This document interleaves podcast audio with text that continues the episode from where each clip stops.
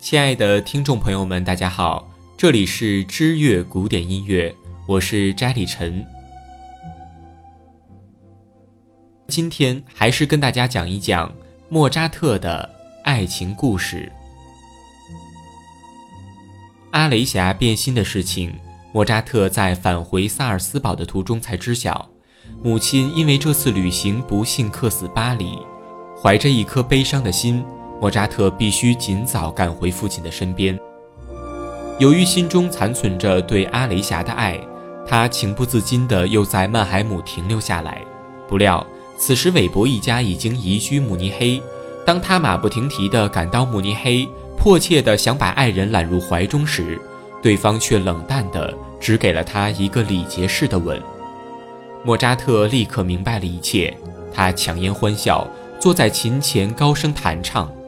对于背叛，我愉快的弃如敝履。阿雷霞为自己的移情别恋付出了代价，跟兰吉的婚姻没有一丝幸福。这对夫妇之间总是因为各种猜忌而争吵不休。阿雷霞直到晚年，在莫扎特去世很多年之后，才幡然悔悟，原来曾经跟莫扎特的初恋才是最真挚美好的。俗话说，治愈失恋最好的良药是尽快开始新的恋情。小莫这样做了，不过他新的恋爱对象却叫人大跌眼镜，居然是阿雷霞的妹妹。一七八一年，莫扎特随萨尔斯堡大主教及家人前往维也纳，在那里，莫扎特受到了前所未有的侮辱，于是小莫向大主教辞职。在此事发生不久前，韦伯一家也移居维也纳。对莫扎特来说，暂居韦伯家是个不错的选择。父亲敏感地向莫扎特发出警告：“你的世界又将出现麻烦了。”虽然此时阿雷霞已经嫁作他人，可韦伯还有几个豆蔻年华的女儿。为了不让父亲担心，莫扎特回信道：“结婚是我最后才会考虑的问题。”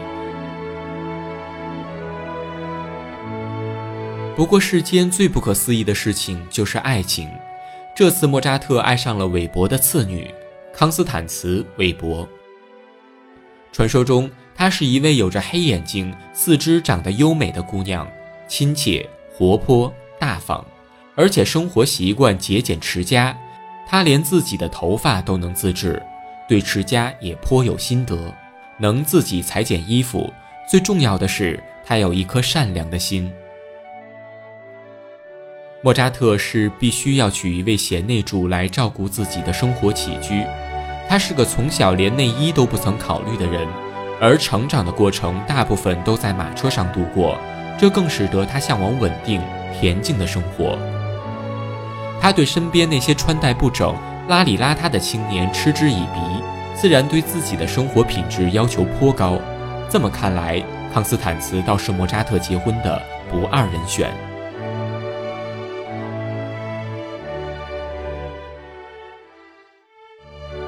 父亲一向谨小慎微，他认为莫扎特只有到了经济上独立，至少能独自养家糊口的时候再结婚不迟。可这次莫扎特又不听话了。不久之后，父亲得到莫扎特订婚的消息。事后，莫扎特信中解释说是在被监视的情况下在订婚契约上签字的，因为当时康斯坦茨的父亲去世了。他信中这样说。我不得不这样做，在那份契约书上签字，否则我必须放弃这位姑娘，而我又怎能放弃呢？他的信中还附上了契约的条文：至此契约签字生效起，三年内，我莫扎特要和康斯坦茨·韦伯小姐结婚。如有变心，我每年需向康斯坦茨小姐支付三百佛罗林，作为对方的生活补偿。莫扎特倒觉得这是世间最没有必要的契约条款，因为坚信这次自己不会变心，即便不幸严重，自己也不会仅仅支付那么少的费用，把自己的爱情草草了事。他还坚信康斯坦茨也不会收下那笔侮辱自己尊严的分手费。自然，康斯坦茨表现的也是对这份爱情笃信弥坚。拿到契约后随手就撕了，这让莫扎特更加感动，觉得这位姑娘的确是自己的一生挚爱。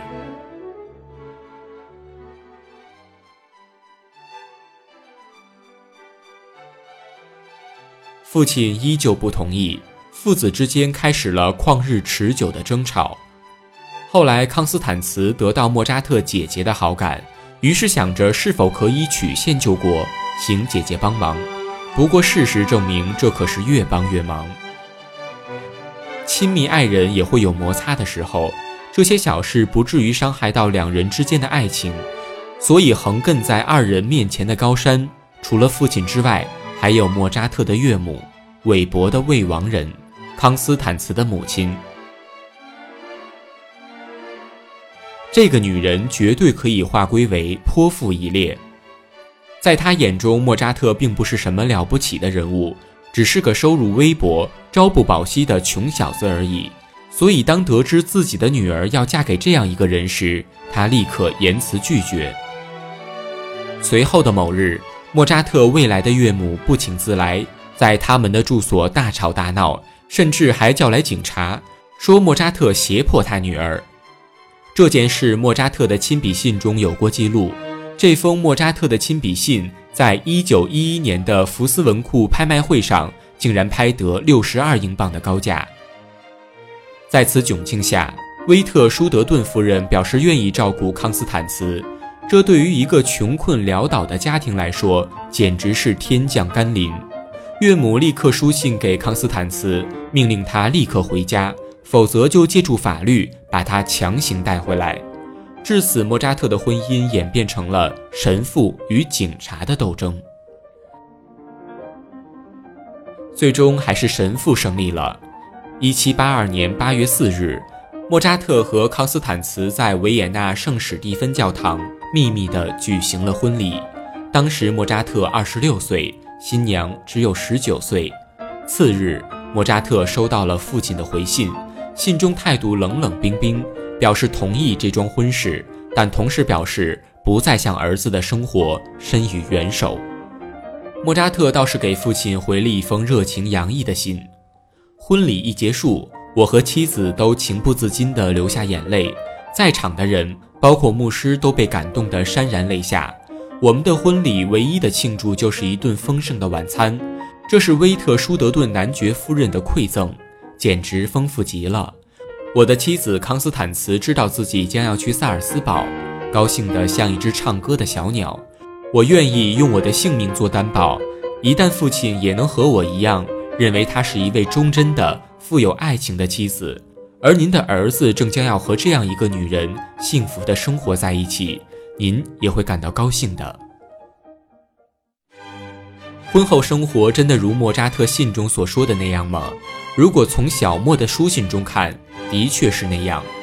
如果你也像莫扎特那样始终含情脉脉、片刻不离地看着这位娇妻，那康斯坦茨从一开始来说，的确也没什么可挑剔的地方。他和姐姐一样有甜美的歌喉，接受过专业训练的音乐素养，使得他能看一遍新谱就熟练地用琴弹奏，或是完美的歌唱。这样每次宾客到访。家中剧唱都能使得宾主皆大欢喜，生活中的小细节也更显亲昵。由于担心自己的双手受伤，餐桌之上莫扎特从不用刀叉去切肉，都是妻子代劳。康斯坦茨还会大声给莫扎特读诗，聆听丈夫的即兴创作。她始终坚信丈夫的音乐才能，坚信他的作品能万世传颂。当莫扎特作曲时，康斯坦茨总是伴随左右，红袖添香。大家都知道的歌剧《唐乔旺尼》的序曲，就是在歌剧上演前一夜写好的。据说那一夜还要归功于康斯坦茨的一杯 punch，使得莫扎特精神抖擞，睡意全无。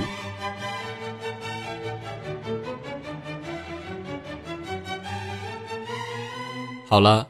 今天的故事就讲到这里。当然，莫扎特的爱情故事今天还没有结束，请您继续关注我们的下期节目。如果你也喜欢知乐古典音乐，请在微博或微信公众号中搜索“知乐古典音乐并关注，让古典音乐的魅力与您同在。我是斋里晨，感谢您的收听，我们下期节目再见。